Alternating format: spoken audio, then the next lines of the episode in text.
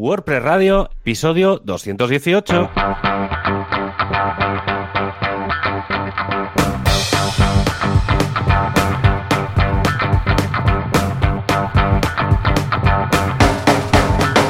Muy buenas a todo el mundo, independientemente de la zona horaria donde estéis y de la hora a la que estéis escuchando esto, que para nosotros es media tarde y para ti probablemente no lo sea tanto.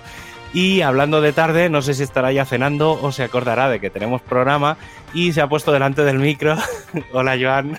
Hola, ¿qué tal? Muy buenos días, Javi. ¿Cómo estamos? ¿Todo bien? Ya casi vacunado, ¿no? Por lo que tengo entendido, nada, en una semanita sí, estás ya ahí el- con el pinchazo. El lunes de la semana que viene ya me toca, que, que- Muy bien. porque empezaron, avisaron a finales de la semana pasada, eh, dijeron que se podía empezar a pedir hora y el, no sé si fue el viernes o el sábado, porque por las mañanas va mal la aplicación Sí. y al final acabé entrando en la web, tal, bueno, las típicas estas cosas que está pasando a todo el mundo. Y, y entonces para este lunes, es decir, para hace un par de días no daban, porque claro, normalmente ya lo tienen todo tal. Y Ajá. entonces pues ya pedí para el lunes que viene y la- a las 6 de la tarde dije, mira, voy a pedir una hora redondita. Entonces el lunes, que no sé qué día es, Yo, yo- Pero yo lo he sí. intentado por activa y por pasiva y, y no hay forma, ¿eh? Al principio no me daban Claro. hora, o sea, me salía solamente el mes de junio, todo ocupado, y decía, elige. Y yo, ¿elige qué? Iba seleccionando días y nada, ¿sabes? Digo, madre... Digo, bueno, a ver, julio. Y no se puede pasar de mes, o sea, solo me sale el mes en curso. Digo, vale. Y, y luego dije, bueno, voy a probar. Por la tarde, imposible, porque era una cola, dice, eres la persona 400 y pico. Y yo, "¿Pues. ¿cómo? O sea, una locura. sí. Y cuando lo conseguí, ah, las dos veces que lo he probado a continuación, me dice, llegará un mensajito y eh, no me llega mensajito ni para atrás. O sea, es rollo, pero... Y el mensajito dice, puede tardar dos minutos. No, sí, dos minutos ni dos horas, nada. Eh, Claro, es que ahora o sea, hay- Fatal. Hay claro, ahora como han empezado a abrir ya a los, bueno, a- bueno, en teoría los mayores de 40 ya, está- ya estamos en el saco, Claro. pero ah, hoy estaba, estaba leyendo, ayer, antes de ayer, no sé, esta semana, a principios de esta semana, estaba leyendo que ya estaban en algunas comunidades planteándose a finales de esta semana empezar a llamar a los de mayores de 35. Que ya, o Ah, sea, amigo. quieras que no, Vale. Claro, el tema es que yo creo que es que no dan abasto. Es decir, Ya, mm, sí. al final ya hay tanta gente y llegará un momento en el que yo creo que ya abrirán. ¿no? Yo creo que a finales de, de mes o principios del mes que viene, yo creo que al final quitarán todas las limitaciones por, y que ya sea, venga, ir a apuntaros e ir viniendo ya según os venga. Porque Sí, al final sí, a lo los creo. menores... A los Sí. menores de 35 ya da un poco igual, porque ya es como toda una gran masa. No, ya, ya el, el concepto edad no, no afecta No. no afecta tanto como digamos de 40 para arriba que sí que pues estaban diciendo que y esto seguramente a ti tú eres un- un- uno de esos perfiles que es que la gente de 40 eh, Hmm. es de la gente que últimamente se ve muy afectada por el tema de los niños porque Ah, claro la vale, gente claro. de nuestra Mm. generación es la que tiene más niños ahora Claro. mismo y entonces, claro, como los niños son los de Viva la Virgen, que Claro. todo el mundo, que hagan un poco lo que quieran, eh, Sí. claro, son los que están moviendo más. Entonces, la, la franja de edad de, de- de nuestra época es, es la que estaba ahora un poco más tocada. Entonces, sí, Sí. sí, dicen que, que- que la gente que se está vacunando de nuestra edad está bajando radicalmente todo. O sea, la Mm. transmisión, la- el tema de... Sí, sí, es, es brutal, es brutal. Sí, sí, sí, ya con ganas, tú, que acaba de pasar esto. Y nada, yo supongo que es lo que... A ver, yo lo que han hecho de, de pedir hora y tal, y haberlo hecho por franjas y tal, lo, lo veo relativamente bien. O sea, porque Sí, si no... sí. Hubiera sido un caos tal, o sea, ¿te imaginas? Venga, que todo el mundo vaya a su centro de salud. Bueno, hubiera Sí. sido esto, un, bueno, un Cristo. En cambio, Claro. ahora mira, cuando ya está casi todo el mundo es, bueno, vale, pues eh, supongo yo que en- igual en agosto o en septiembre ya dirán, pues venga, o incluso antes, ¿eh? depende de cómo, igual a finales de julio Mm. ya dicen, cuando queráis, pues os pasáis por vuestro centro, lo pedís y os lo hacen sin, sin Mm. pedir hora. Pero creo que bien, ¿eh? porque no somos muy alemanes en ese sentido de ir ordenados Mm. y hacer colas bien. No, no. hubiera sido todos para acá, venga. Ya me imagino ahí, ahí toda la gente apilada. Digo, bueno, Ya, si aquí nos quitaron el nos quitaron el, el, toque de queda y se armó la que se armó de vamos a celebrarlo, la gente ahí, una rave en la playa y dices, por el amor de Dios. Habrá que, habrá que ver, la semana que viene, si no me equivoco, sí, la semana que viene, el jueves que viene, eh, es San Juan, ahí en Barcelona, que siempre, siempre hay gente en las playas y tal y a ver, a ver cómo va, porque se ve que hay unas. Que aprovechen la playa, no, que aprovechen la playa para hacer un centro de vacunación de playa. pues, ya que los pues tendrán todos pues ahí, pues venga. Se, podrían, se podrían liar allí a poner vacunas. Con las pistolitas. Pero bueno. En fin, bueno, aparte de todo esto y de las vacunas, pues esta semana en boluda.com tenemos un curso avanzado de Community Manager. Ya hicimos el curso básico, gustó mucho, me pidieron el avanzado y ya lo tenéis, o sea que échale un vistazo, interesante para... Está enfocado cada vez más, a ver, el básico es para que cualquiera pueda hacer de Community Manager de su negocio o de su proyecto, su idea y tal, ¿no? Y de su comunidad, evidentemente. Este lo, em, lo estamos empezando ya a enfocar a cómo dedicarse profesionalmente a ser community. Es decir, que, hey, igual alguien dice, a mí se me da bien, tengo don de gentes, sé un poco de copywriting, porque claro, quieras que no, pues es importante para ver cómo gestionar y tal. Claro, hay que escribir. No es solo como los ops de, del Mirk, que era banear, kick, ban, kick, ban. ¿Te acuerdas? Madre mía. Pues no, en este caso ah, hay más, con lo que, hey, igual podría ser una salida laboral. Y lo estamos enfocando por ahí. Evidentemente, si queréis aplicar todo lo aprendido única y exclusivamente para vuestra comunidad, pues también. ¿eh? ¿Y tú qué, Javi? ¿Qué, has, has, escrito? Seguro que algo has escrito. sí, ese, y, mira que estas, estos últimos días tengo, estoy hasta arriba de curro porque no sé qué le ha pasado a todo el mundo que le ha dado por migrar y montar infraestructura. Pero sí, sí, pero es que hasta el, el domingo por la mañana estoy haciendo una migración, o sea... Oh, es que se está muy bien el domingo por la mañana para migrar, ¿sí o no?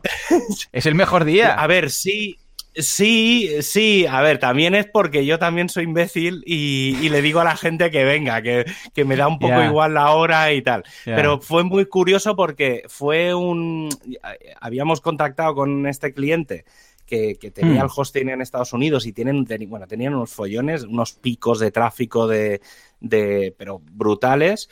Y, entonces al final les dije, digo, bueno, dadme las horas un poco más valle para cuando la gente no tenga tanto, eh, cuando la máquina no tenga tanto tráfico.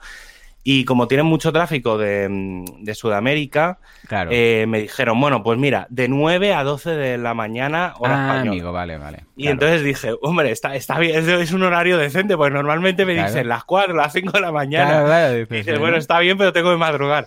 Y entonces el sábado hice la premigración, mm, o sea que básicamente es montar, hacer como la migración, pero no ponerla en producción. Validamos que todo estaba bien, eh, las típicas cosas de no te dejes no sé qué fichero, o sea, dejé, todo documentado y lo probamos, iba todo bien, a nivel de sistema estaba todo bien. Y, entonces le dije al, digamos, a mi persona de contacto, le dije, digo, pues si quieres el, digo, si quieres migramos mañana. Me dijeron, Dice, dice, no hay fecha. Digo, pues si no hay fecha, mañana. Digo, así es, porque es que esta semana sabía que iba a estar liada. Y aprovechando eso, em, he escrito un artículo, eh, bueno, aprovechando esto y otros, eh, y otros de la semana pasada, he escrito un artículo sobre permisos de ficheros en WordPress. es muy genérico. o sea, tiene una mezcla de, de, lo que hay, digamos, explica un poco varias casuísticas ¿vale? pero básicamente lo que te dice es no pongáis nunca 777 en las carpetas, ¿vale? Que son muchos manuales, que todo vino porque alguien me dijo, no sé si fue Jesús Yesares, eh, que me dijo, oye, tío, es que en todos los manuales que veo siempre hablan del famoso 777 y digo, no, tío, eso es horroroso. Entonces, eh, explica un poco los dos casos, que es utilizar el 755 o el 775, ¿vale? Que es el tema de, depende de los grupos y tal, y bueno, más o menos he escrito un poco sobre eso sobre todo para, para, el objetivo era entender el por qué hacerlo de una forma o, de otra. Y bueno, ahí está, ha quedado un articulito bien ahí, bonito. y ya está, pero bueno, guay, guay. Pues nada, Así que ¿sabes quién? ¿Sabes? ¿Sabes quién pone siempre bien los permisos de las carpetas en los archivos? En todas las instalaciones de WordPress. SiteGround. Sí, es que hay un mundo en el cual los hostings no ponen eh, ni permisos ni nada en las carpetas. Los hackers entran por la alfombra roja directamente ya. Hay algunos que dicen, vamos a poner todo 777. Y algunos dicen, vamos a poner todo 666, el, el, número de la bestia. Pero hay uno que hace las cosas bien, cada carpeta con su permiso, los ficheros, qué pasa con WP Config, qué pasa con este, con el otro, con el de la moto, lo ponen todo bien. Incluso tienen un plugin que lo arregla todo. Si bien este otro hosting que la ha liado parda, pues lo repasa todo y coloca los permisos que tocan, dónde tocan y cómo tocan. SiteGround, el hosting que hace las cosas bien.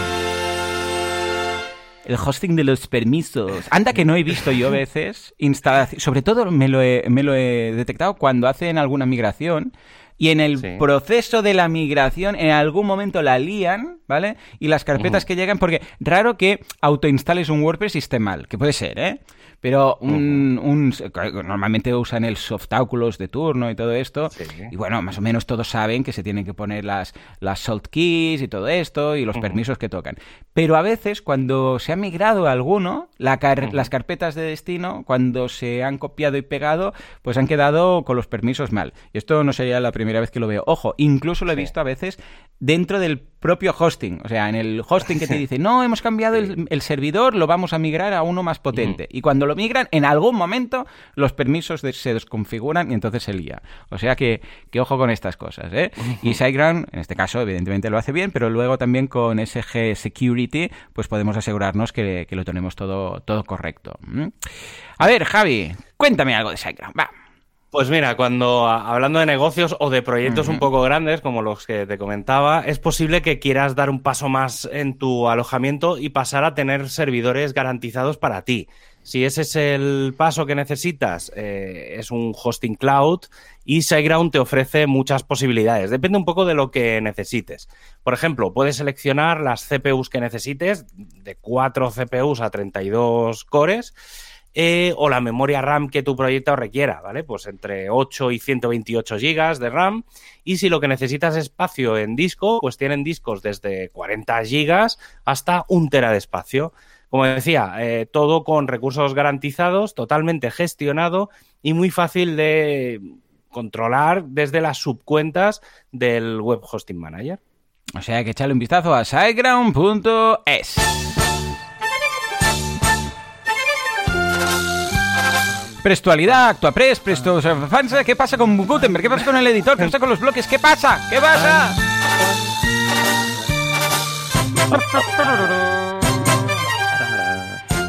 Bueno, ya se está pidiendo que en las próximas WordCamps físicas tú y yo hagamos una, especie de, de performance. Sí, sí, pero la norma es que tengamos los auriculares puestos y solo se escuche nuestra parte. El esto que hacemos. ¿eh? Ahí lo dejo. Yo creo que si alguien tiene que hacer esto, solo tiene cojones moratino de, moratinos de, proponernos esta locura. En fin, venga, va, Javi, ¿qué tenemos esta semana? Bueno, esta bueno, pues semana viene cargada. Sí, bueno, entre la semana pasada y esta, eh, como ya comentamos, eh, había salido WordPress 5.8 Beta 1 eh, básicamente no hay novedades. o sea, a ver, no hay novedades en el sentido de que todo lo que ha ido saliendo, ya lo hemos ido comentando en programas anteriores, y básicamente es una versión muy enfocada a cosas que no se ven, ¿vale? A cosas que se verán en WordPress 5.9. Pero bueno, dentro de lo que viene en la 5.8, pues tenemos un montón de bloques nuevos, eh, sobre todo los que afectarán a todo lo que es eh, edición del sitio, eh, tipo el logo, demás. Lo que pasa es que como todos esos bloques también se pueden poner dentro de los contenidos, los tendremos accesibles. ¿Vale? Entonces, no tienen por qué ser bloques em, que queden dentro de lo que es solo edición del sitio, sino que podremos empezar a jugar con ellos. Luego está todo el tema del duotone, que ya lo comentamos hace una o dos semanas. Es todo el tema este de meter capas de, a dos colores en las imágenes y en los vídeos.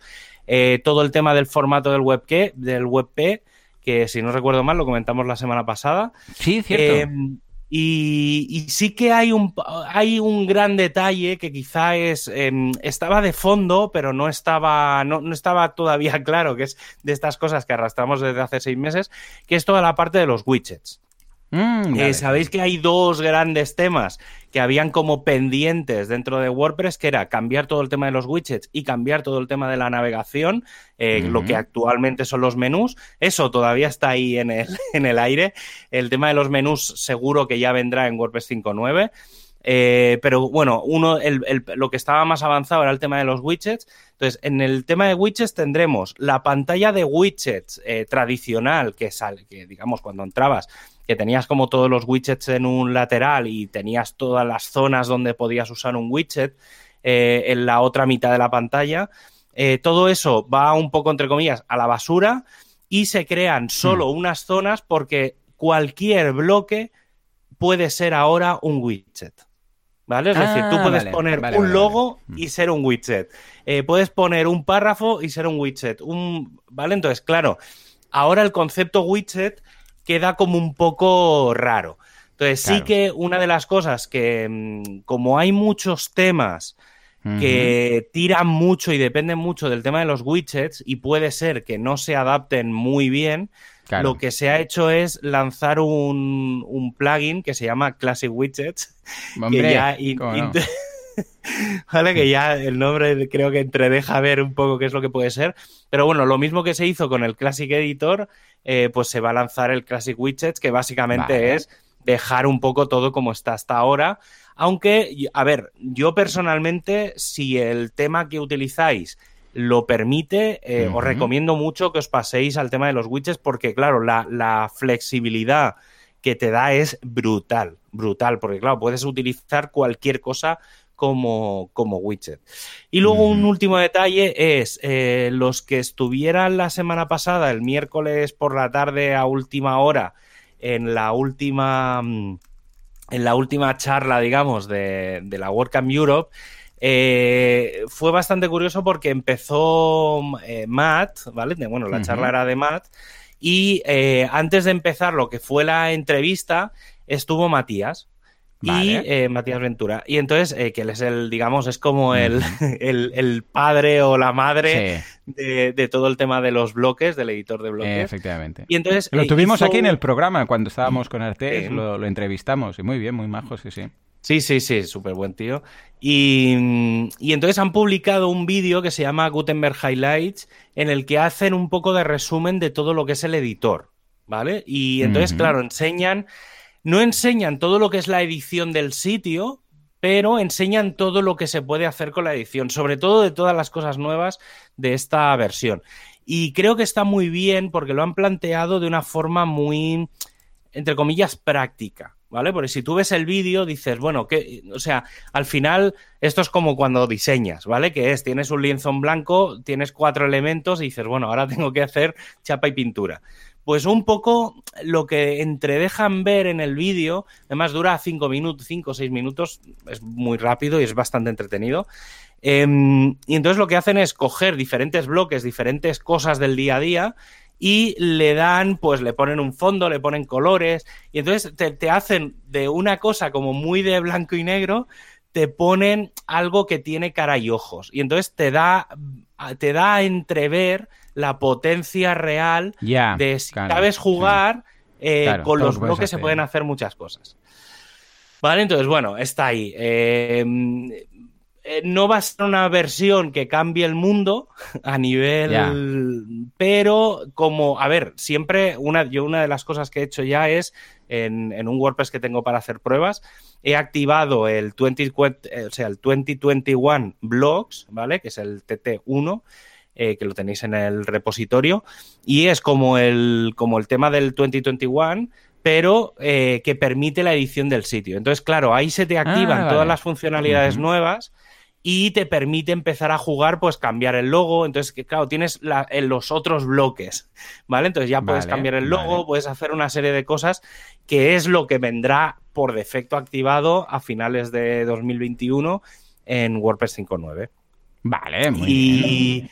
Y entonces, aprovechando el tema de la salida de WordPress 5.8, el equipo de seguridad de WordPress ha duplicado las recompensas ah, para encontrar los bugs, los, errores posibles para esta nueva versión. Sí que es verdad que lo han lanzado, digamos, solo para la fase beta, ¿vale? Es decir, la fase de beta empezó el miércoles pasado, que fue día 7, 8 o algo así. Eh, no, 9.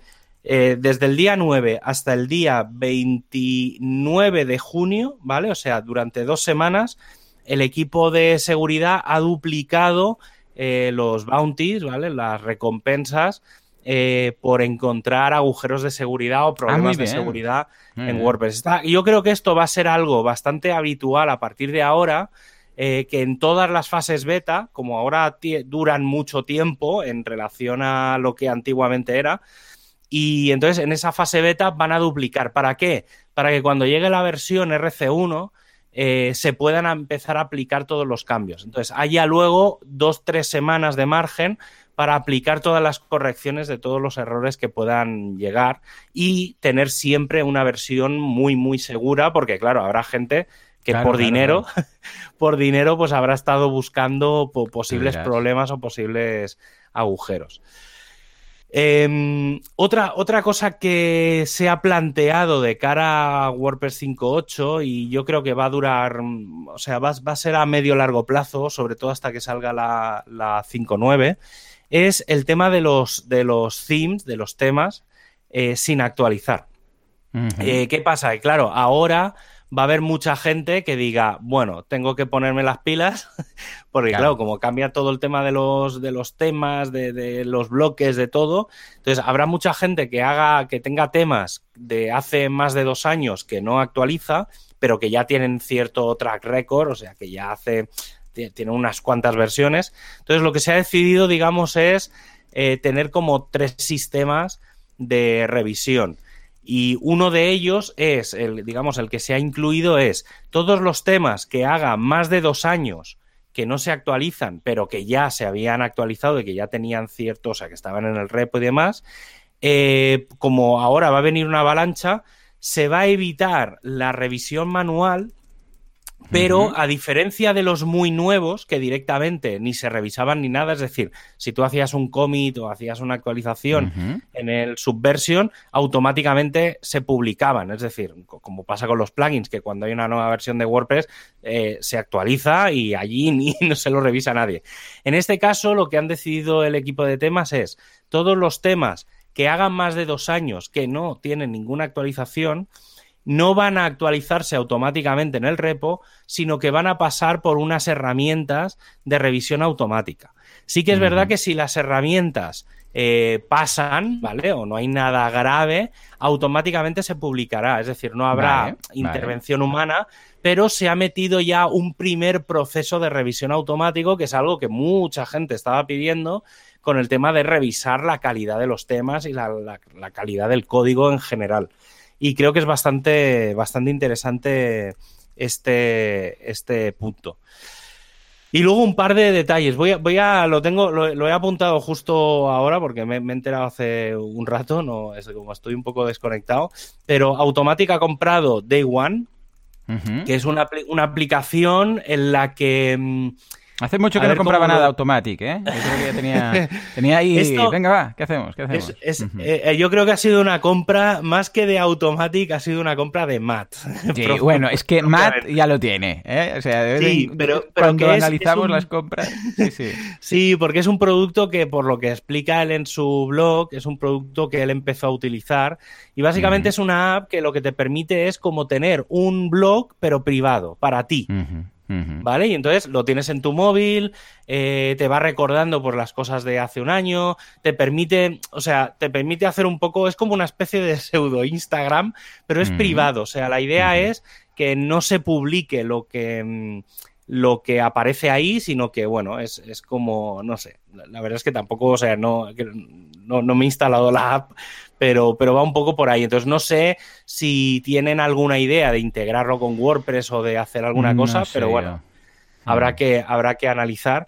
Y luego un, un apunte que creo que estaba bastante bien, la gente de em, WP Engine ha publicado una especie de artículo resumen que se llama eh, La economía de WordPress.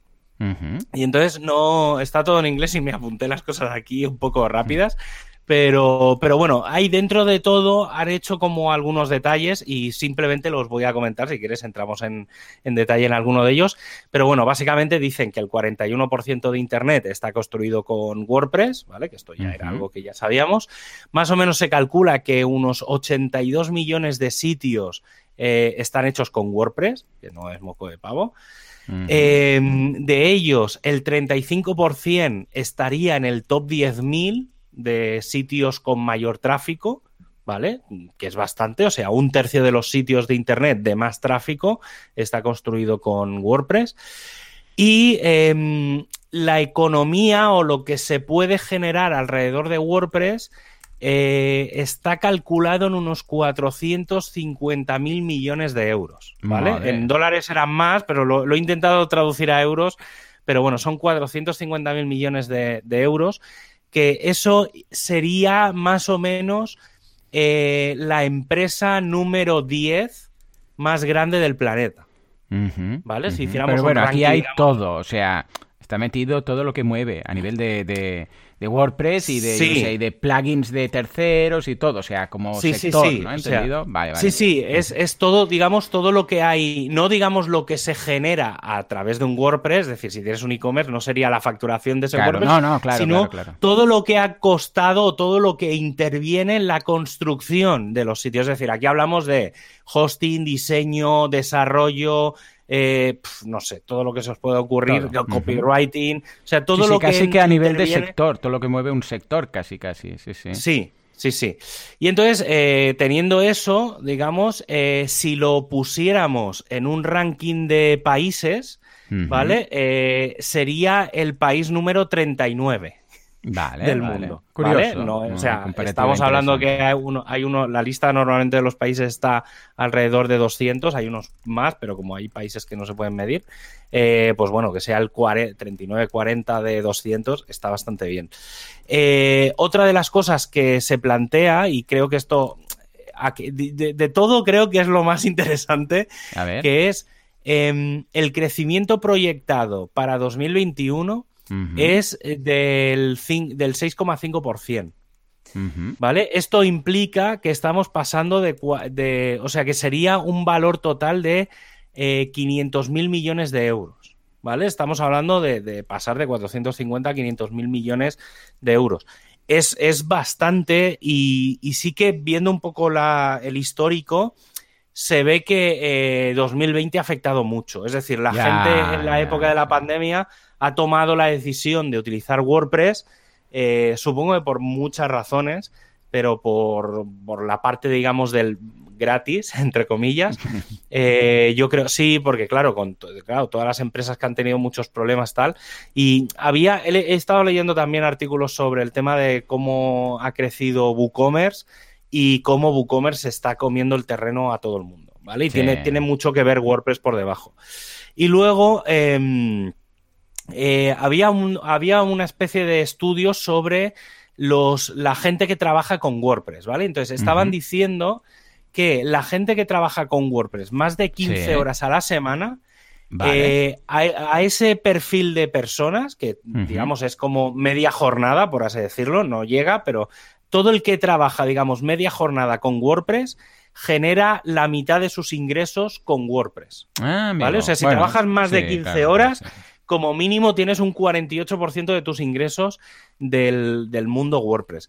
Y creo que es bastante, bastante interesante porque, claro, al final estamos empezando a ver toda la economía que hay detrás de, detrás de todo el proyecto, que no deja de ser, es bastante curioso sobre todo porque, claro, siendo un proyecto open source, código abierto, que cualquiera podría hacer lo que quisiera, y que además eh, es gratis, ¿vale? O sea, el core es gratis, pues claro, teniendo en cuenta todo esto, eh, suena raro que estemos hablando de medio billón de, euros eh, entre manos, ¿vale? Entonces, bueno, eh, es bien, es un buen negocio. Sí. claro, al final, o sea, sí que es verdad que son datos públicos porque la parte, digamos, de recibe mucho dinero de Google, de Microsoft, de, de, Apple, o sea, los grandes, las grandes empresas de tecnológicas de Internet eh, donan mucho dinero a, Wikipedia, bueno, a la fundación Wikimedia. Em, y en paralelo, por ejemplo, el tema de las donaciones. Cada año cuando normalmente, pues en octubre, noviembre, abren, y esto alguna vez os habrá pasado, que os aparece como un banner de hacen alguna donación y tal. Y yo siempre, cada año, por ejemplo, siempre además, siempre dono lo mismo. Desde la primera vez que vi ese mensaje, hace no sé cuántos años, siempre dono 12 euros. ¿Vale? Porque dije, mm, quiero donar como mínimo un euro al mes, ¿sabes? Que no es nada. Pero dije, como algo simbólico de decir, ostras, un proyecto como la Wikipedia, eh, pues tío, un euro al mes no es nada, para nosotros no es nada, y creo que era como muy simbólico de decir, bueno, pues 12 euros, ¿vale? Pues 12 euros, 12 meses, pues ya cubro todo el año.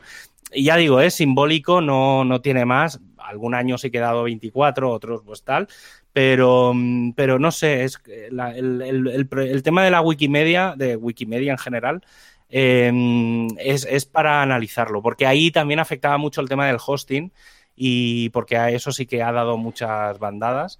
Pero, pero bueno, está bien, hay, hay datos, hay datos públicos de eso. Si, si quieres, investigas un poco, lo, lo encontrarás. Sí, sí, lo buscaré y os diré que, os diré que, ha salido, a ver qué, por curiosidad, aunque sea. Pues mira, hoy, eh, si quieres, pasamos al tema del. del sí, venga, va, venga, Juanca, dale, dale. Sí. Sube, sube, sube. sube.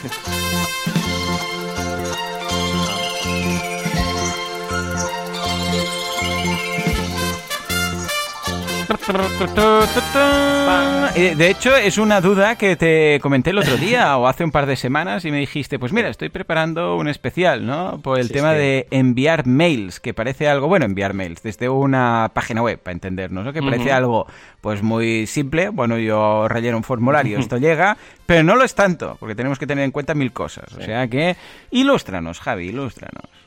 Sí, hoy va a ser un poco mezcla técnica, o sea, voy a explicar hmm. la parte, mm, bueno, vamos a hablar de email marketing, pero desde el punto de vista de spam y de configuración, ¿vale? O sea, la gente, digamos, está acostumbrado a, vale, voy a mandar un boletín, ¿vale? Vamos a plantearlo como si tuviéramos que mandar un boletín. ¿Vale? Entonces, eh, hay mucha gente que decide utilizar herramientas externas y en muchos casos es por culpa de lo que voy a explicar. Em, aunque, por ejemplo, yo he estado analizando últimamente también el tema de las herramientas externas y la parte técnica también deja mucho que desear. Es decir, ni siquiera, ni siquiera, mm, o sea, a lo mejor puedes hacerlo tú mejor que ellos incluso, ¿vale? Hablo, hablo siempre de la parte técnica. Si luego mandas eh, basura en el contenido del mensaje, ahí ya yo no puedo hacer mucha cosa. Pues mira, hoy os traigo un, eso, un tema técnico al que no mucha gente le dedica el tiempo suficiente y de paso os voy a dejar unas cuantas herramientas que son bastante útiles. Lo primero es poner a todo el mundo en situación. El mayor problema de configurar algo en Internet es el correo. ¿Vale? Ya sea el tuyo personal, el que se manda desde un WordPress, el que se usa para hacer email marketing, eh, ya sea desde tu propio WordPress o mediante algún plugin que sincroniza los datos con algún servicio. Y si hablamos de correo, también hablamos de spam y cómo hacer que estos correos no lleguen o sean marcados como tal. Así que vamos a comenzar por el principio. Cuando se crea un WordPress nuevo, por defecto el sistema no tiene mucha información. Así que el primer correo que se manda se hace desde WordPress arroba tu dominio. Esto no sé si lo tenías tú presente, pero, mm, pero bueno, es algo que eh, significa que si quieres que se mande sin problemas desde el primer momento, esta cuenta debería existir de alguna forma y estar bien configurada antes de crear el sitio, ¿vale? Aunque sea una cuenta de, de redirección.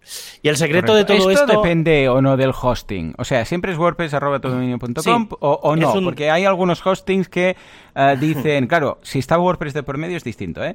Por eso pregunto. Pero yo recuerdo que en muchas ocasiones, en función de cuando creábamos los formularios manualmente, ¿vale? Lo típico formulario que lo hacíamos por PHP y tal, ah, o incluso en HTML o formularios en los cuales si mirabas el código fuente, pues veías incluso ahí el, mail de recepción y tal. La cuenta de correo, sí. En la cuenta, sí, sí.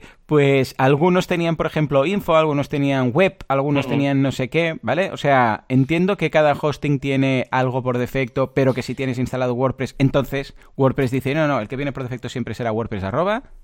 El, digamos, esto es cuando tú instalas un WordPress por primera vez, ¿vale? Cuando, o sea, cuando haces la, famosa instalación de los cinco minutos, que te pide el idioma y luego te pide el nombre, tu cuenta de correo y tal. Claro, en ese momento WordPress te manda un mail.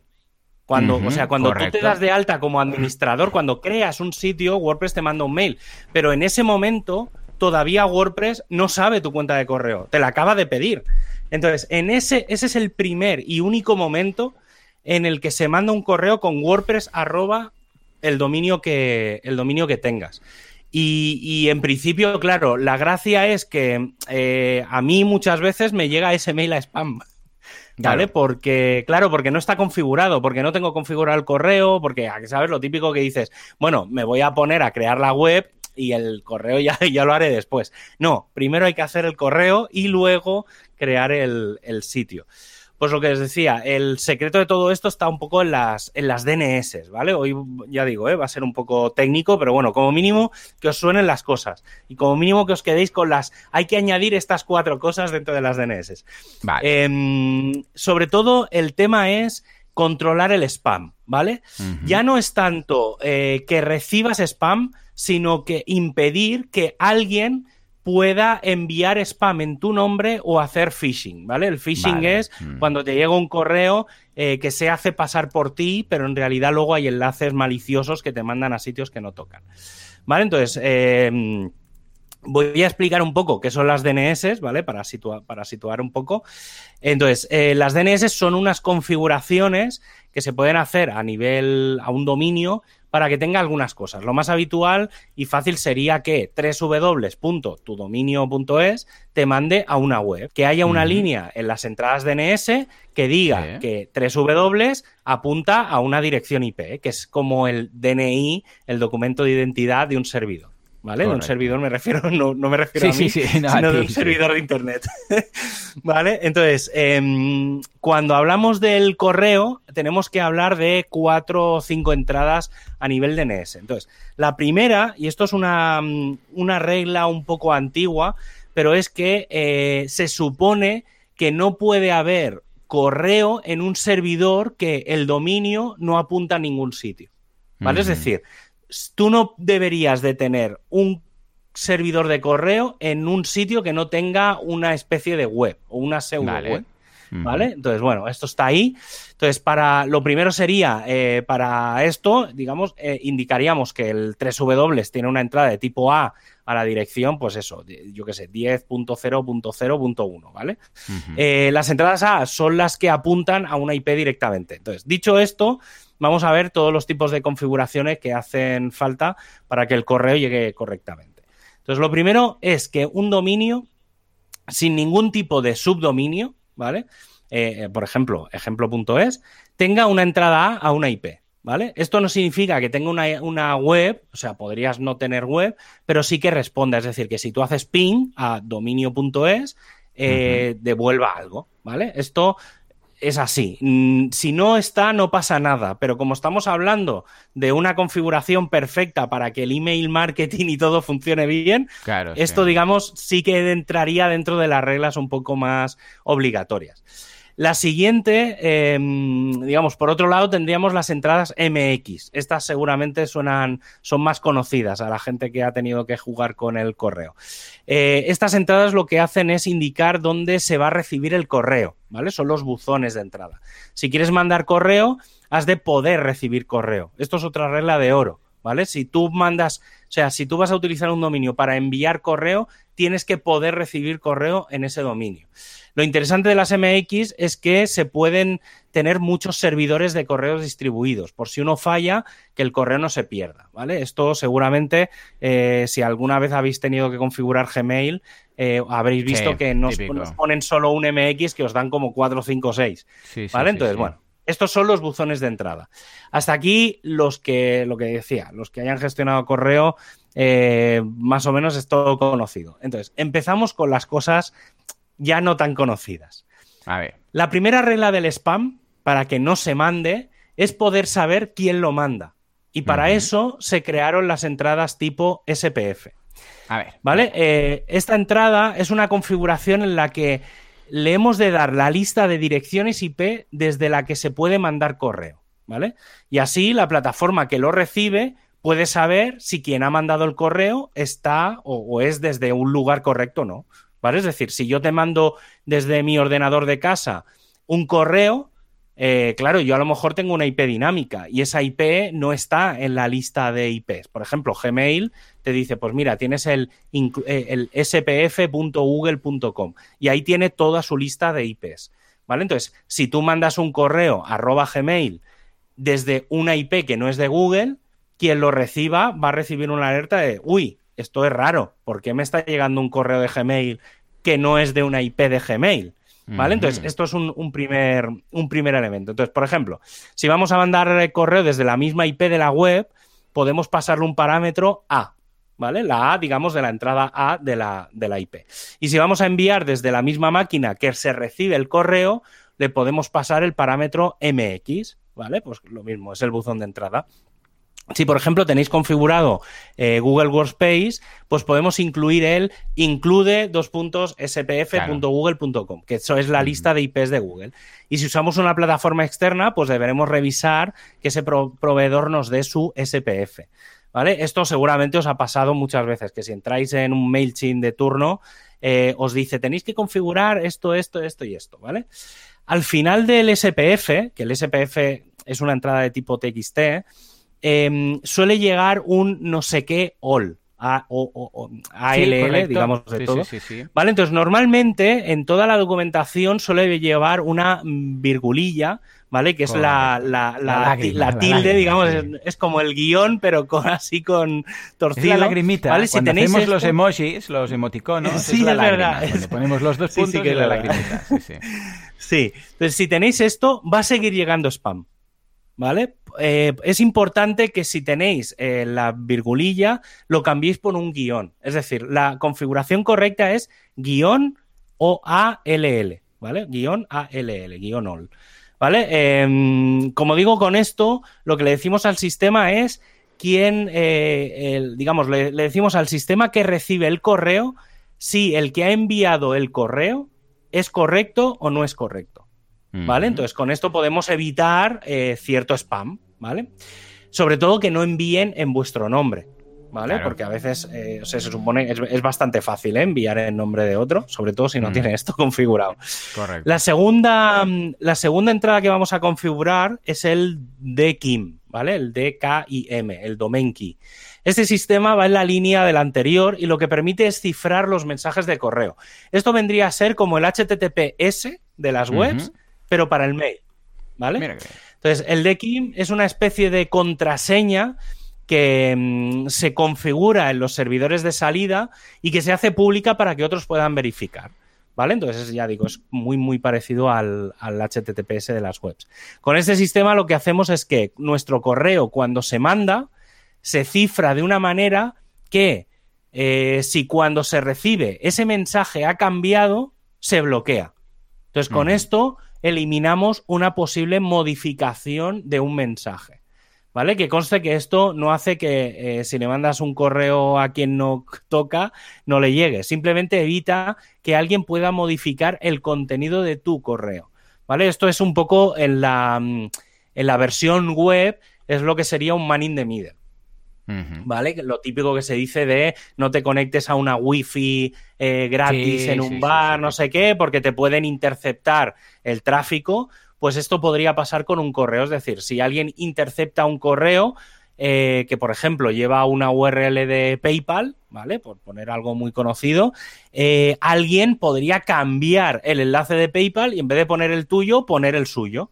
¿Vale? Entonces, en vez de pagarte a ti, el que recibiría el, corre el, dinero sería el hacker de turno. Entonces, en este caso, si eh, como está cifrado, o sea, no, significa que el correo lleve letras raras, este, sino que lleva una serie, un, identificador dentro que lo que hace es validar que el, texto no se ha modificado. Entonces, si por lo que sea, cuando se recibe el correo, ese identificador no coincide con el recálculo del correo y no da el mismo, la, misma información, el, servidor de correo, el que recibe el correo, recibiría un aviso de cuidado que este correo ha sido modificado, eh, vayamos a puñeta, ¿vale? Claro.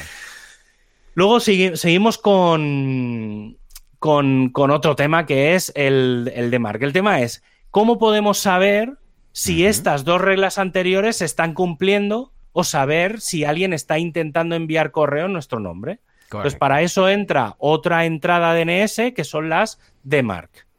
Que este te manda mails cada día diciendo el informe con toda la parrafada. ¿eh? Efectivamente. Este, esta entrada tiene una serie de reglas para que los responsables del dominio puedan recibir información de otros proveedores y saber si cumplen o no las reglas. Muchas veces, yo por ejemplo que lo tengo, pues recibo cada día mails de Google, de Yahoo, de un montón de gente que te mandan un XML ¿Vale? Entonces, si te lo configuras, pues eso, proveedores como Gmail, Hotmail y otros te irán enviando de tanto en tanto unos ficheros con documentación de si han recibido correo sospechoso o si alguien se está queriendo hacer pasar por ti sin permiso. ¿Vale? Entonces hay herramientas que este fichero te suelen venir un zip y dentro del zip viene un XML entonces hay herramientas que, le, procesan ese XML y te dan informes de, todo muy mucho más visual. Pues si tienes que leerte el XML es un, es un poco feucho. Luego, uno de los últimos, de las últimas cosas que se han añadido a toda esta lista de entradas DNS son los BIMI. ¿Vale? O sí, mm, esto no lo controlo. A ver, cuenta. Los que tenéis Gmail seguramente habéis visto que algunos correos tienen una foto de quién lo manda al lado del correo. ¿Vale? En algunos casos son la foto de la persona porque esa cuenta es una cuenta de Gmail, ¿vale? Que ya existe. Pero en otros casos simplemente sale la figura misteriosa o una letra, ¿vale? Que normalmente suele ser el nombre y la, primera letra o la letra del, nombre y el apellido de la persona. Pues con las entradas BIMI lo que podemos configurar es esa imagen eh, con un SVG, un, fichero de imagen vectorial, que normalmente la idea sería que fuera el logo de nuestra empresa o de lo que queramos que salga ahí cuando se mande desde una cuenta que no tenga nada configurado.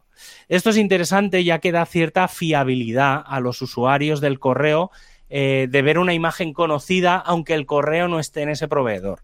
¿Vale? Esto se inventó, se hizo sobre todo porque, claro, por ejemplo, cuando te llega un mail de, yo qué sé, de rumbo, ¿vale? Que vas a comprar un hotel o un viaje o cualquier cosa. Y entonces, claro, te llega un correo que no sabes si es la empresa que toca o no. Entonces, claro, si aparece una imagen con el logo y tal, como tú sabes que no es el, o sea, ellos no van a utilizar Gmail.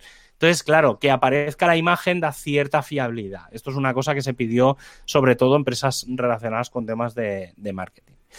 Y por último, y quizá este sea de los más importantes, eh, y es que es de los más complejos también. Em, os he comentado que cuando usamos una entrada A, le decimos a un dominio qué IP tiene.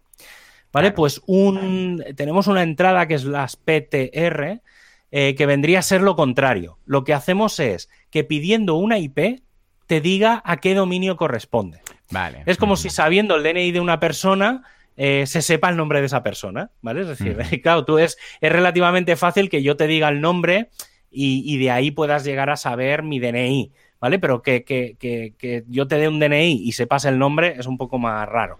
¿Vale? Entonces, esto no todo el mundo lo analiza, pero sí que si quieres que tu correo llegue de forma perfecta, has de hacer que la IP esa a la que está apuntando tu entrada inicial resuelva lo mismo, pero al contrario, ¿vale? Entonces, la idea es que tú tengas una entrada A que sea dominio.es, que apunta a la IP 123456, y que si tú haces una petición a la 123456, la entrada PTR devuelva dominio.es. Eh, las entradas PTR no son unas entradas que tú controles en tus DNS. ¿Vale? Es decir, no es una entrada que tú controles en tu dominio. Es una entrada que la controla el propietario de la IP. ¿Vale? Entonces, esto se tiene que configurar en el proveedor. ¿Vale? En, este caso, pues por ejemplo, en SiteGround tiene que haber un panel, no, lo sé, porque ahora no lo tengo, No, o sea, no, no, tengo la, cosa de haberlo hecho nunca en, en SiteGround, pero en SiteGround tiene que haber un panel en algún sitio, y si no, abrís un ticket y lo pedís, y decís, oigan, señores de SiteGround, bueno, esto mira, seguramente, eh, os voy a poner el ejemplo. Cuando tú creas una máquina en SiteGround, y normalmente muchos proveedores, te suelen dar como una especie de dominio, o sea, a ti te dan la IP, y te dicen, mira, tu IP es la 123456. Y al lado te dicen, también tienes el dominio eh, c1234.sghosting.es. Correcto. ¿Vale? Pues eso es el PTR. ¿Vale? Entonces tú le tienes. Claro, tú le tendrías que pedir a SiteGround que te cambie ese PTR por tu dominio o por el que vas a utilizar para, para, enviar correo. Hay muchos proveedores, ¿vale? Lo mismo que esto que SiteGround te da ese dominio, ese nombre extraño. Hay muchos proveedores que no lo hacen. Entonces, si no lo tienes y mandas correo desde tu servidor, no llega. ¿Vale? Entonces, está muy bien en este caso lo que tú me estabas diciendo, pues que SiteGround, cuando creas, aparte de la IP, te da como un hostname específico para tu IP. ¿Vale? Entonces, ya sé que todo esto es un poco de lío, pero sobre todo lo que quiero que os quedéis eh, es que con vuestro dominio, a, vuestro dominio de tener configuradas las entradas SPF, DKIM, DMARC, BIMI, si queréis, y el PTR. Esto, Y a pues esto... mira, yo tengo SPF de Kim de Mark y me falta BIMI y PTR, me, entretendré a, hacerlo. A revisarlo. Vale, entonces os voy a dejar un par de herramientas, sobre todo los que enviéis mucho correo. ¿Vale? Las primeras son las propias herramientas de Google, eh, en principio está pensado para Gmail, y de Microsoft, que en principio está pensado para Outlook, ¿vale? Eh, lo mismo que tenemos el concepto de Webmaster, en correo, siempre una de las cuentas de correo que debería de existir para acá todos los dominios, normalmente hay dos. Una es básica que es postmaster dominio.es o lo que sea, esa cuenta deberíais de tenerla siempre existiendo en todos los, todos los dominios que tengáis correo, siempre debería de existir la cuenta de correo postmaster em, no significa que tenga que ser una cuenta de correo real. Es decir, puede ser una redirección, que os llegue ahí el correo y os lo reenvíe a vuestra cuenta habitual. ¿Vale? Entonces, partiendo de esa base del concepto Postmaster, Google tiene una herramienta que se llama Google Postmaster y Microsoft tiene su Microsoft Postmaster. Y entonces ahí eh, es como un Webmaster Tools, ¿vale? Para que os situéis, pero para el correo.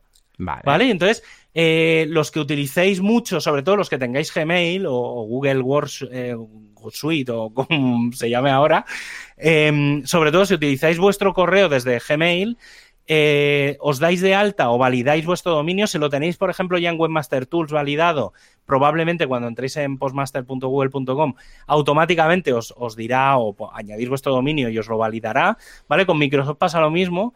Eh, el, el caso de Microsoft es un poco más complejo, pero a mí personalmente desde el punto de vista técnico, me gusta mucho la herramienta de Microsoft. Desde el punto de vista de usuario, me gusta mucho la herramienta de Google. Entonces, la herramienta de Google básicamente lo que te da son unas gráficas en las que te dice si, en la, mm, si tu dominio eh, está mandando spam, eh, cuál es la calidad de tu dominio, cuál es la calidad de las IPs, te da cierta información sobre el tema del, spam. Y aparte, os voy, os de, todo esto os dejaré todos los enlaces en las notas del programa porque hay el, URLs rarísimas aquí. ¿Vale? Eh, Google tiene un par de herramientas muy chulas que son la Google Admin Toolbox eh, Message Header y la Google Admin Toolbox Check MX. ¿Vale? creo que son bastante interpretables, ¿vale? La Message Header lo que hace es, tú coges, em, por ejemplo, entras dentro de tu correo y le dices que te dé el código fuente de tu email, ¿vale? O en el caso, por ejemplo, los que tengáis Gmail o Hotmail, hay un sitio, normalmente en, cuando entráis en un mail, en los típicos menús desplegables, hay uno que pone eh, ver eh, código del mensaje o origen del mensaje o fuente del mensaje ponéis ese código, o sea, hacéis un copiar de todo, lo metéis en esa herramienta y os da de forma, porque los códigos, las cabeceras son rarísimas. Entonces, eh, esta herramienta lo que hace es analizar todos los pasos de por dónde ha ido el mensaje. Es decir, os dice, esta IP tal día, tal hora, desde tal sitio, eh, con esta cuenta de correo, mandó este mail. Ese mail pasó por tal servidor, de tal servidor saltó a otro y al final ha llegado aquí ha cumplido el SPF, ha cumplido el de Mark, ha cumplido el de Kim, eh, ha tardado tantos segundos en llegar. O sea, os da una, una visión de toda la vida, digamos, es como, como cuando haces el report de la vida laboral de trabajador, pues es la vida laboral, la vida histórica de ese correo, de todo lo que ha vivido ese email. Y luego está el MX, que como el nombre ya indica, lo que hace es analizar que las entradas MX para la recepción del correo están bien configuradas. ¿vale? Entonces os hace un pequeño análisis tal. Y luego, si queréis herramientas para validar las configuraciones, tenéis eh, las de Demarcian, ¿vale? Estos empezaron con hacer cosas con Demarc, ¿vale? Entonces, bueno, lanzaron una web que es demarcian.com y tienen unas herramientas que están bastante bien para analizar eso, para configurar o para generar las entradas, M, eh, las entradas, las MX, las SPF, las DKIM. Bueno, el DKIM te lo genera el, servidor de correo, eso lo tenéis que generar, y el de Sé que hay mucha faena para hacer y revisar, pero hacerme caso que si lo que estáis si lo que tenéis configurado, si lo tenéis configurado perfectamente, todas vuestras campañas de email marketing llegarán perfectamente a vuestros clientes, incluso si las enviáis vosotros dentro de vuestros WordPress, por ejemplo, las newsletters. Em, yo, por ejemplo, cada lunes mando un resumen, bueno, una especie de newsletter que es el WP Noticias. Em, y una de las primeras decisiones que tomé fue esa, es con qué herramienta mando los newsletters. Claro. ¿Vale? Entonces dije, a ver, no sé cuánta gente se apuntará, pero no van a ser millones de personas. Claro, ¿Vale? Entonces, al final la decisión fue, lo voy a mandar desde mi propio proveedor de correo. ¿Vale? Entonces, desde mi propia IP. Entonces, eh, aparte de configurar todo esto, me fui a las herramientas de Google y de Microsoft, sobre todo lo que os decía antes de la de Microsoft, que es la que más eh, problemas da. Entonces, en la de Microsoft podéis darle vuestra IP y validarla. Y entonces Microsoft os valida que vuestra IP, eh, digamos, está asociada a una persona detrás. Entonces tú le dices, oiga, Microsoft, yo soy el propietario de esta IP. No significa que la IP sea mía yo tengo control porque la tengo para usarla yo. ¿eh? En el caso de si tenéis un hosting por ahí, podréis hacer lo mismo. Y entonces, ¿qué pasa? Que eh, todos los correos que yo mando desde dentro de mi propio WordPress con el plugin de newsletter, eh, automáticamente llegan y no han tenido ningún problema. Sí que es verdad que los dos primeros envíos que hice, pues todavía no estaba acabado de configurar esto de Microsoft y a la gente que utilizaba Hotmail no le acababa de llegar, pero una vez estuvo validado, eh, ya no tengo ningún problema. Entonces, claro, me ha ahorrado todo el tema de tener que usar herramientas de terceros, configurar cosas extrañas y demás.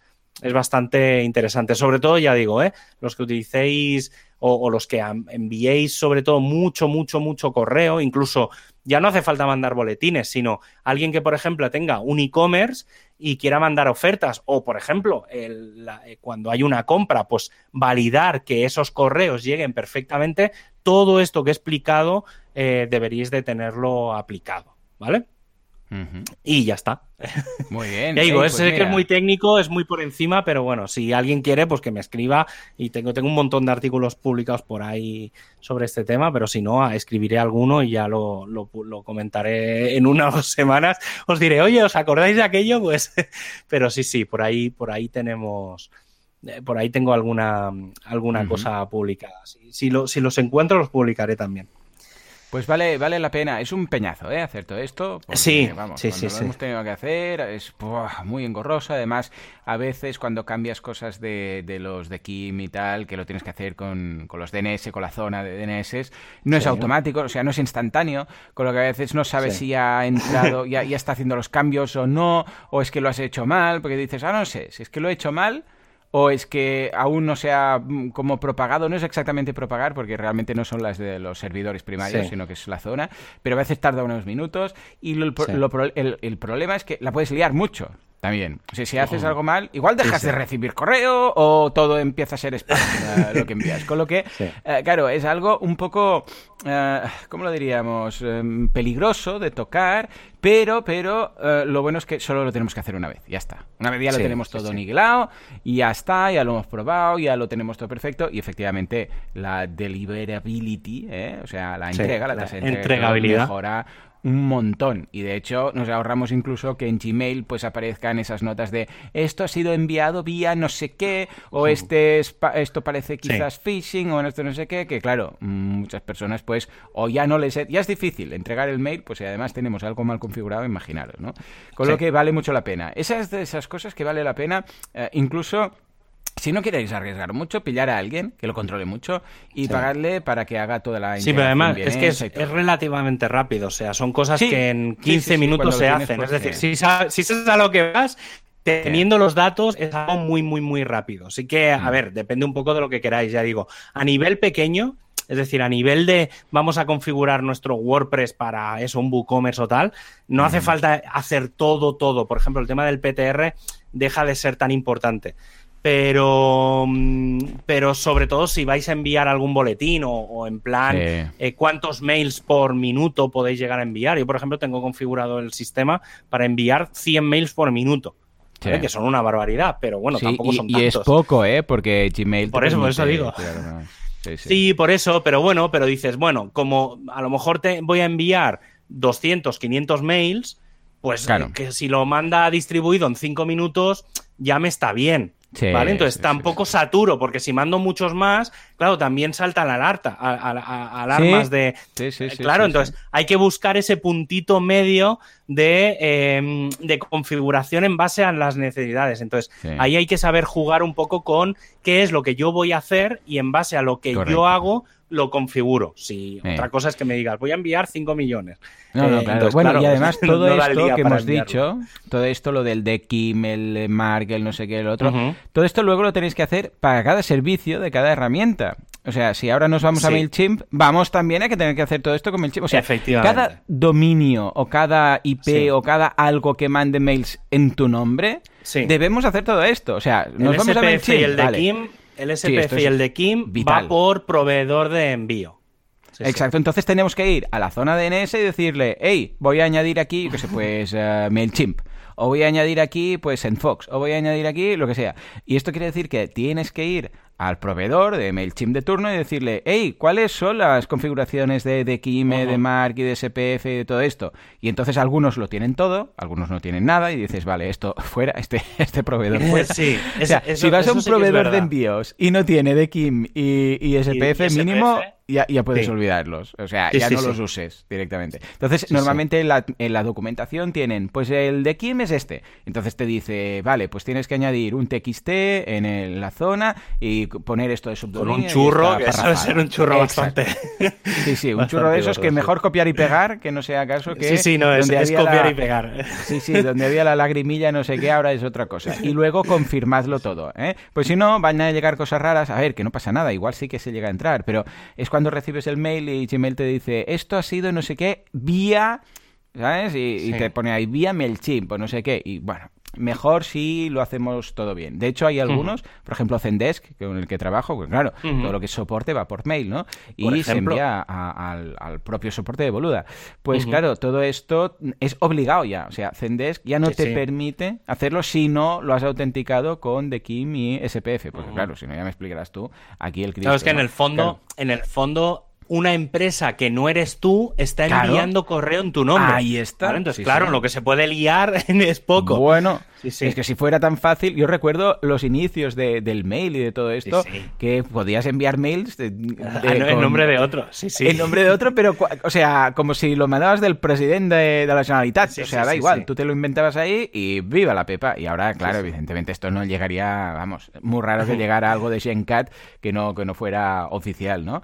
O sea que en este sentido, ah, miradlo, ¿eh? porque si lo enviáis desde vuestro, desde vuestro servidor, pues lo tendréis que hacer. Si, si, usáis Gmail, también, porque claro, Gmail es de Google. Y que Google envíe cosas eh, diciendo que es boluda.com, ah, pues también le tienes que dar permiso. O sea, la idea viene a ser que nosotros somos los jefes de nuestro dominio y decimos quién puede enviar cosas a nuestro nombre y quién no. Yo, por ejemplo, también, factura directa, otra. Cuando mando las facturas, se envía factura directa, pero lo envía desde boluda.com. Yo tengo que ir y decirle a mi zona DNS factura directa o la IP que te den, da igual, puede enviar um, mails eh, con mi nombre, porque si no, claro, no llega nada. O sea que esto, todo esto que hemos hecho, para cada herramienta que vayáis a usar. Y si hay alguna que no lo permite, no la uséis directamente. ¿Mm? Sí, sí, eso, regla de oro. En fin, pues todo esto pues multiplicado por el número de herramientas. en fin, venga, Javi, nos vamos a, la community. Venga, ¿qué tenemos? Uh, Juanca, sube, sube.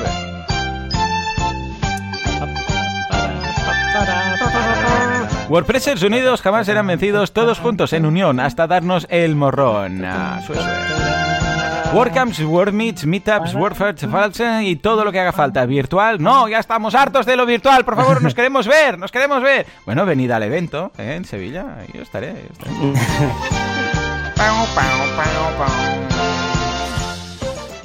Creo que pues seré de los primeros eventos, Javi, el 16, recuerdo, el 16 de octubre en Sevilla, en el NH eh, Collection, al ladito del AVE. Creo que seré de los primeros que va a hacer un, evento físico de, nuevo, ¿eh? Creo, creo.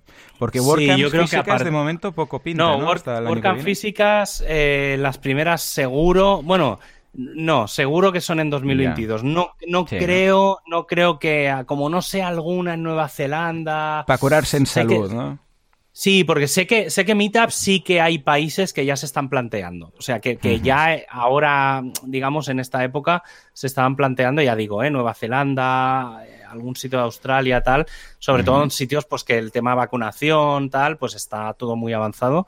Pero WordCamps, en principio, hasta 2022, mm, se supone que no se permiten. No sé o sea, yo creo que a lo mejor en algún sitio, por ejemplo Israel, que ya tiene todo muy, muy, muy avanzado, pues a lo mejor podrían hacer alguna, pero tampoco veo yo a la gente muy, muy animada. O sea, con muchas ganas sí, pero yo creo que está la gente con la mentalidad ya esta de 2022. Sí, esperemos un poco más, están todos ahí, esperemos un poco más, a ver, ¿no?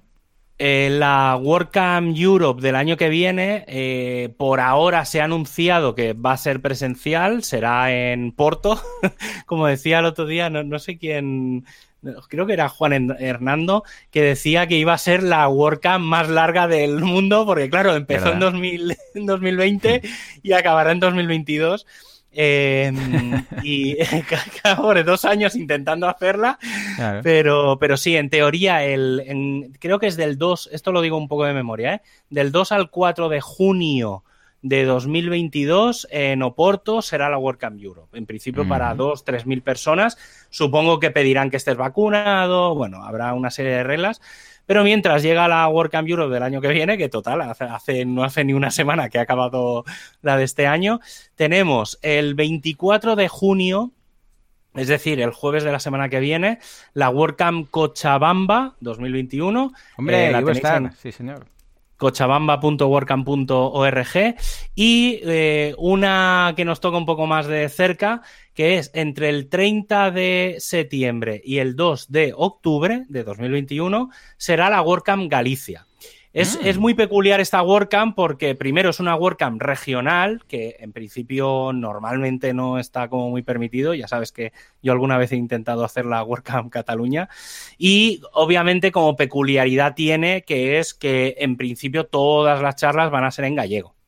¿Vale? Entonces, eh, que es un poco la, idea cuando planteamos también, por ah, ejemplo, hacerla de Cataluña, era hacerla en catalán. Más que nada porque es que si no, a ver, sí que es verdad que cuando se ha hecho alguna WordCamp en Galicia, eh, principalmente la, la WordCamp Pontevedra, ha habido algunas charlas en gallego, eh, lo mismo que cuando ha habido alguna charla en, en WordCamp Barcelona, pues ha habido alguna en catalán y en inglés y tal, pero no ha habido, digamos, WordCamps en un idioma entero. Entonces, creo que es muy interesante, pues eso, que, que WordCamp Galicia cada X años, WordCamp Cataluña, WordCamp Euskadi, se hicieran en este formato de eh, acercar el idioma, ¿vale? Es decir, hacer las charlas de cualquier tipo de nivel, de cualquier temática, pero en un idioma concreto que no es el habitual en el que se hacen. Y creo que es, es un buen elemento y espero, eh, esto no sé hasta qué punto va a ser más fácil o difícil, pero espero que en años siguientes, de forma presencial, se puedan, llegar, se puedan llegar a hacer estas estas WordCamps.